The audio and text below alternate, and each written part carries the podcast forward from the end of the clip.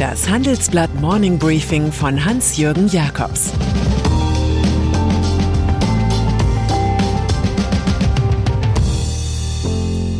Guten Morgen allerseits. Heute ist Dienstag, der 3. August, und das sind unsere Themen. Laschets Tour der Leiden. Wer will noch einen Diesel? Schwarzer Tag für die Allianz. Armin Laschet. Krisenzeiten sind Macherzeiten und wer Krise kann, kann Kanzler. Das gilt als Gesetz in einer Republik, die Helmut Schmidt 1962 und Gerhard Schröder 2002 erlebt hat. Nur bei Armin Laschet, dem aktuellen CDU-Kandidaten, gerät alles ins Windschiefe. Als Krisenmanager ist er weder beim Hochwasserdesaster noch bei der Leverkusener Chemieexplosion aufgefallen. Dabei ist das alles in seinem Land Nordrhein-Westfalen passiert. Laschets Rolle ist die des Zuhörers vor Ort, woraus bei seinem jüngsten Besuch in Zwistal eine persönliche Leidenszeit mit Beschimpfungen wurde. Bürger fragten, wo denn Warnungen und Sirenen vorher geblieben waren. Zudem gebe es nun vom Land keine Hilfe. Die Verwaltung sei ein riesengroßer Versager, schimpfte ein Anwohner. Laschet versprach einen Wiederaufbaufonds des Bundes, aber das war so, als komme man einem Schiffbrüchigen mit Robinson Crusoe. Katastrophenwarnung. In Rheinland-Pfalz prüft unterdessen die Staatsanwaltschaft den Anfangsverdacht auf fahrlässige Tötung wegen unterbliebener Vorwarnungen im Ahrtal. Selbst als die Pegelstände monströse Höhen erreicht hatten, rief CDU-Landrat Jürgen Pföhler immer noch nicht den Katastrophenfall aus. Gut möglich, dass Laschets CDU mit einem Katastrophenmalus bei der Bundestagswahl abgestraft wird. Dieselanteil bei Neuzulassungen. Ja, die neue Elektromobilität muss uns allen lieb und teuer sein. 45 Minuten musste ein Besucher aus München jüngst warten, bevor die App der örtlichen Stadtwerke funktionierte und er laden konnte. Wir anderen saßen im Restaurant und warteten mit. Aber was ist das schon gegen den Niedergang der Dieselautos? Von fast 50 Prozent Marktanteil in 2012 sind die Problemkisten bei nunmehr 19,9 Prozent gelandet. Das ist die Quote bei den Autoneuzulassungen im Juni. Ohne die vielen Dieseldienstwagen und den Dieseldiscount an der Tankstelle wäre das Desaster komplett gewesen, ermittelt unser Report. Klarer Befund, seit Dieselgate sind diese Vehikel nicht mehr richtig hochgekommen. Goldman Sachs. Drastisch war die Kritik einiger Berufsanfänger der Investmentbank bei einer internen Befragung im Frühjahr.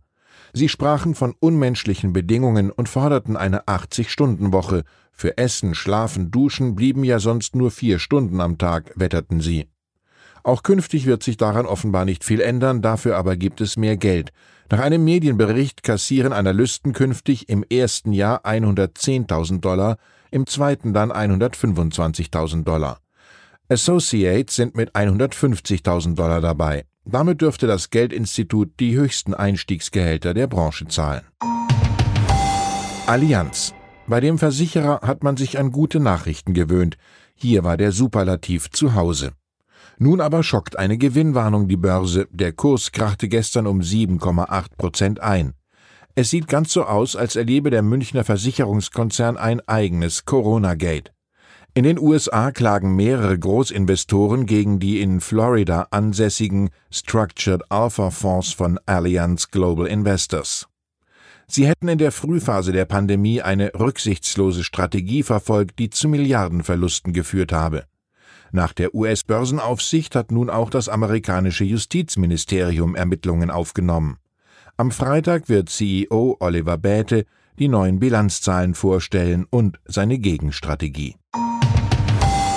Zoom. Der Videokonferenzspezialist ist schon weiter als die Allianz. Man steht kurz davor, sich mit Nutzern zu einigen, die juristisch aktiv wurden, nachdem zeitweise Fremde in ihren Gesprächen erschienen waren. Dieses Phänomen ist als Zoom-Bombing bekannt geworden. Wegen Verletzung der Privatsphäre waren die Geschädigten vor Gericht gezogen. Nach eigener Aussage will das US-Unternehmen ihnen nun 85 Millionen Dollar auszahlen. Washington. Fünf Jahre lang recherchierte ein Team amerikanischer Historiker über Sklavenarbeit beim Aufbau der politischen Hauptstadt. Sie trugen 200 Namen schwarzer Männer und einer schwarzen Frau zusammen, die das Weiße Haus errichtet haben, bekannt sind meist nur Vornamen. Als Nachname fungierte der Name des Besitzers wie Abraham verliehen von James Blake. Auch am Bau des Kapitols waren sie beteiligt. Bekannt ist außerdem, dass mindestens zwölf US-Präsidenten Sklaven besaßen, etwa Thomas Jefferson. Die historische Aufarbeitung war in Gang gekommen, nachdem die einstige First Lady Michelle Obama vor fünf Jahren erklärt hatte, jeden Morgen wache ich in einem Haus auf, das Sklaven gebaut haben. Und dann ist da noch Kristina Timanowskaja, Sprintläuferin aus Belarus, die von japanischen Behörden vor dem Zugriff durch Schergen ihres Landes geschützt und in die polnische Botschaft in Tokio gebracht wurde. Diktator Alexander Lukaschenko wollte die Sportlerin, die sich in Olympia in Tokio kritisch über ihre Betreuer geäußert hatte, offenbar zurück nach Minsk entführen. Die 24-Jährige hat nun ein Visum der polnischen Regierung erhalten. Bei diesen Olympischen Spielen hat sie gelernt, dabei sein ist nicht alles.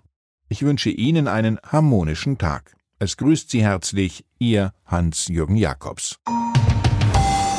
Das war das Handelsblatt Morning Briefing von Hans-Jürgen Jakobs, gesprochen von Peter Hofmann.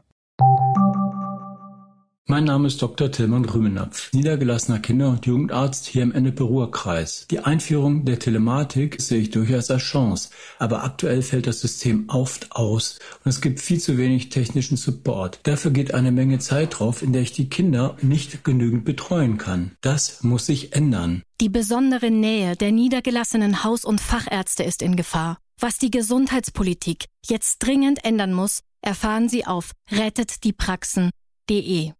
you